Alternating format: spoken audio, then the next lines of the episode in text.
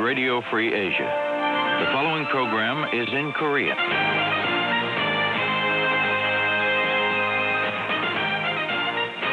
북한에 계신 청취자 여러분 안녕하십니까? 미국의 수도 워싱턴에서 보내드리는 RFA 자유아시아 방송입니다.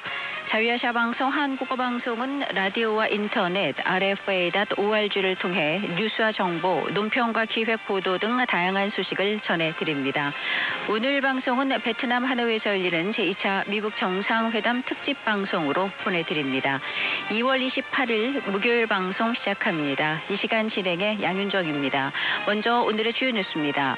미국의 도널드 트럼프 대통령과 김정은 북한 국무위원장의 하노이 2차 정상회담 첫날 일정이 마무리됐습니다.